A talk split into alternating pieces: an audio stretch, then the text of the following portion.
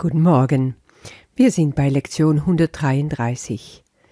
Ich will dem Wertlosen keinen Wert beimessen.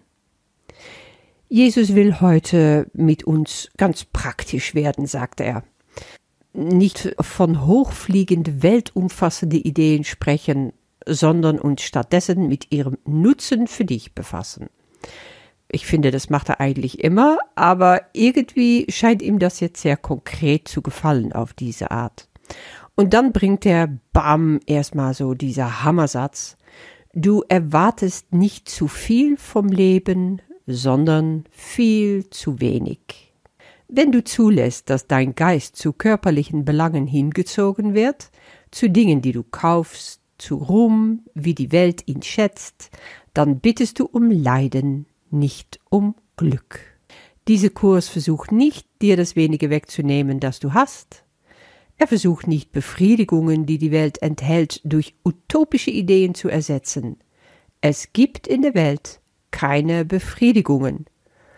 Hast du dann auch das Gefühl gekriegt, oh, jetzt habe ich mich gerade bequem hingesetzt, als ich las, du erwartest nicht zu viel vom Leben, sondern viel zu wenig? Und dann reißt mir einfach den Stuhl unter mein Allerwerteste wieder weg? Hm, wie ist das jetzt so gemeint? Also es ist gar nicht so kompliziert, wie es erscheint. Folge einfach nur den Faden, den wir die ganze Zeit über schon gefolgt haben. Das, was hier in der Welt uns als so befriedigend erscheint, als das, was wir uns wünschen, was wir wollen, was wir anstreben, das unterliegt alles dem Gesetz des Egos. Es gibt einfach keine Alternative dazu. Und was diese Gesetze des Egos unterliegt, bedeutet, da geht es um haben wollen, um des haben wollens Sinn. Da geht es um Besitz, da geht es um Macht, da geht es um Besonderssein, sich abheben zu können von anderen und versklavt zu sein an allem, was damit zusammenhängt. Und das bringt genau das, was das Ego will, Kontrolle fürs Ego über uns. Indem er uns die Möhre vor der Nase hält, oh, das willst du und das ist doch wunderbar und das brauchst du unbedingt. Und dann auf der anderen Seite kommt hinterher die Peitsche und die Strafe, die Schuldgefühle. Und davon redet Jesus auch. Aber was ist dann eigentlich der Essenz von dieser Lektion? Ich kann es in einem Satz zusammenfassen, und dieser Satz kommt aus der Bibel, aus der Bergpredigt, die Jesus vor viel längerer Zeit, über 2000 Jahre her, gehalten hat, in Matthäus 6. Trachte zuerst nach dem Reich Gottes und nach seiner Gerechtigkeit, so wird euch das alles zufallen. Und das alles damit ist gemeint, alles, was wir hier auf Erde brauchen. Also warum es geht, ist ein Umkehren in unser Denken, dass wir nicht von unsere Bedürfnisse, Gelüste, ja, ich würde sagen mal niedere Gesinnung heraus uns Sachen wünschen und Sachen vorstellen, die wir wollen, nein, dass wir zuerst ganz vom Herzen, wirklich mit allem, was wir haben, uns Gott verschreiben. Zeig du mir hier auf Erde, was meine Gaben sind, was meine Berufung ist. Da setze ich mich für ein. Und dann vertraue ich auch hundert Prozent darauf, dass du mir alles zukommen lässt, was ich brauche. Und dass ich dabei kein Mangel erleiden muss, sondern Überfluss haben darf. Warum? Alles, was er gibt, gibt er reichlich. Also diese Überfluss, diese Gesetze der Fülle, die gelten genauso für uns hier auf Erde, wenn wir uns komplett damit verbinden. Erinnerst du dich noch an The Secret? Dieses Buch, was gar nicht so geheimnisvoll war, aber was im Grunde nur aufzeichnete, welche das Gesetz von Saat und Ernte ist. Und was uns auf verschiedene Art und Weise zeigte, so wie du denkst, so kreierst du. Da geht der Kurs einfach sehr viel tiefer und sehr viel weiter und bringt uns auch gleich die Lösungen. Und die sind wiederum gar keine andere als das, was Jesus im Neuen Testament auch schon sein Gefolge erzählte. Das finde ich irgendwie ganz befriedigend und auch beruhigend, dass diese Botschaft sich seit diese Jahrtausende nicht geändert hat, dass die immer noch diese Gültigkeit hat. Aber schauen wir einfach nochmal äh, in Detail auf das, was Jesus hier meint. Jesus spricht erst von zwei Gesetze. Und die Gesetze sind einfach. Warum? Es geht hier um eine Wahl zwischen zwei Alternativen. Und da kannst du dir schon denken, was für Alternative das sind. Wir wählen in diese Welt immer nur entweder Angst oder Liebe. Und wenn das erste Gesetz bedeutet, es gibt keine Alternative, es mag noch so komplex erscheinen, alles, das Ego liebt es, uns Komplexitäten vorzutauschen und zu zeigen, das alles hängt miteinander zusammen auf eine sehr komplexe Art und Weise und äh, das spirituelle Ego liebt es noch mehr. Und Jesus sagt, es ist ganz einfach. Diese zwei Alternative gibt es, das sind natürlich Liebe und Angst, und es ist immer alles oder nichts. Abgesehen von diese zwei Gesetzmäßigkeiten erwähnt Jesus auch die vier Kriterien, die Prüfmethoden, die du lernen kannst, mit denen du alles und nichts voneinander unterscheiden kannst, um einfach die bessere Wahl zu treffen. Das erste, wenn du ein Ding wählst, was nicht ewig währt, dann ist das, was du wählst, wertlos. Weil auch da kreiere ich wiederum die Welt, die ich sehen will. Gönn ich mir das? Sehe ich mir in der Lage als groß genug, würdig genug zu sein dafür, um alles zu empfangen von Gott, weil ich sein Lieblingskind bin, so wie wir alle das sind? Dann weiß ich, er kann mir gar nichts abschlagen. Und dann weiß ich, das wird zu mir kommen je mehr ich mir das vorstellen kann, je mehr ich emotional damit verbunden bin, je mehr das zu mir hingezogen wird. Aber nur deswegen, weil ich erstmal den Weg gehe, zu Gott hinzugehen und ihm alles zu geben, was in mir unwürdig erscheint, was in mir noch klein und was in mir schuldig erscheint. All diese Dinge, wovon ich jetzt weiß, die kommen vom Ego. Die sind nicht von Gott. Die lege ich auf dem inneren Altar. Und dann können daraus ganz neue Schätze kommen. Und diese Schätze, die sammle ich erstmal im Königreich. Zurückfließen dann die Sachen, die ich einfach brauche. Und die nehme ich aus Gottes Hand. Ich muss Gott nicht vorschreiben, wie er die Sachen einzurichten hat.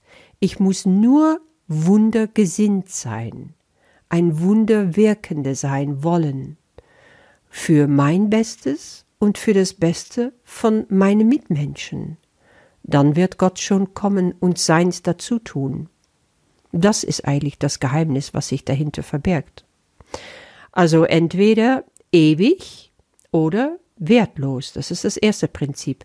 Das zweite Kriterium ist, wenn du beschließt, jemand anderen ein Ding wegzunehmen, dann bleibt dir nichts übrig. Warum ist das so? Das ist auch wiederum dieses Gesetz, dieses geistige Gesetz, das für mich genug da ist und für meinen Bruder genauso. Wir alle können schöpfen aus Gottes Überfluss. Und das bedeutet, ich brauche nichts von meinem Bruder nehmen. Ich kann komplett vertrauen auf das, was Gott mir zufließen lässt. Und aus dieser Fülle kann ich mein eigenes entwickeln. Das dritte Kriterium ist, was ist diese Wahl wert? Warum zieht es dir dazu hin? Was bezweckst du damit? Hier geht es darum, das Ego zu hinterfragen. Ich weiß noch, in der Zeit vor meiner Insolvenz wo ich mich kaputt gearbeitet habe und wenig Zeit hatte, da war mir gerade das Materielle auch so wichtig. Bestimmte Kleidung, ein bestimmtes Auto, einen bestimmten Urlaub oder bestimmte Vorhänge fürs Haus, ein Teppich, eine teure Lampe. Als mir dann alles genommen wurde durch die Insolvenz, da habe ich nach und nach auch die Wichtigkeit solcher Dinge abgeben müssen. Ich lernte mit Hartz IV auszukommen. Das war sehr schwierig in einer Familie von vier. Also im Grunde das Leben von sehr vielen Leuten. Aber erst dadurch habe ich gelernt, was Dankbarkeit ist, dass wir immer geborgen sind, dass wir immer versorgt waren, dass wir, dass es uns an nichts fehlte. Ich konnte vielleicht nicht mehr alles im Bioladen einkaufen, aber wir hatten immer zu essen. Wir hatten auch immer frische Sachen zu essen. Wir hatten immer was anzuziehen und ein warmes Haus und ein warmes Bett.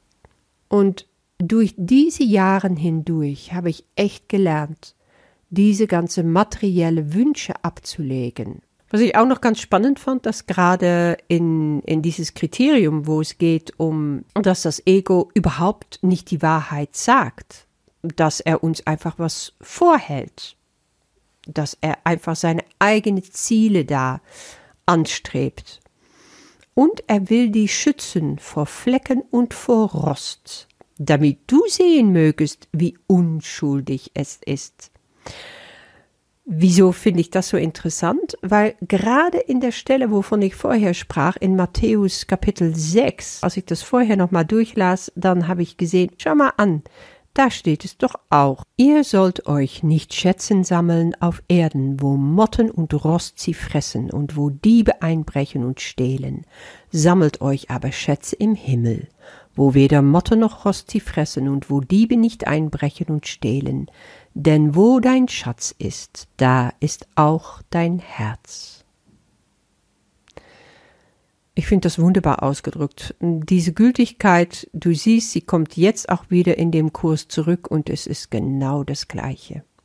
Wenn wir diese Kriterien an der Hand haben, dann haben wir es auch leicht zu wählen, weil wir dann sehr schnell sehen, wähle ich hier mit Ego oder wähle ich mit Gott? Wähle ich die Liebe oder die Angst? Habe ich dann alles oder letztendlich nichts mehr in der Hand. Und das dürfen wir heute üben, indem wir jetzt einen Blick in den Himmel werfen können. Also das, was uns da gezeigt wird, ein Stück vom Königreich Gottes uns zu erobern, indem wir einfach da unsere Schätze sammeln und das anstreben, da dürfen wir heute rein. Und das klappt wunderbar. Ich sag dir, das ist eine Offenbarung. Nimm dir Zeit dafür. Zweimal 15 Minuten. Und dann machst du folgendes. Du setzt dich einfach ganz locker hin, machst dein Geist schön leer, lässt alles aus dir rauslaufen, was dich bedrückt und belastet. Und dann sagst du, ich will dem Wertlosen keinen Wert beimessen, und nur was einen Wert hat, suche ich denn dieses nur verlange ich zu finden. Und dann empfange, was jeden erwartet, der ohne Bürde des Himmels Pforte erreicht, die sich ihm auftut, wenn er kommt. Das ist so. Diese Pforte wird aufgehen und du wirst in den Himmel blicken können. Dann wird dir gezeigt werden, wo deine Schätze wirklich liegen und wenn du sie dort gefunden hast, wirst du sie auch auf Erden finden. Weil Gott will uns alles geben, alles, was wir uns vom Herzen wünschen. Damit wünsche ich dir viel Freude und bis morgen.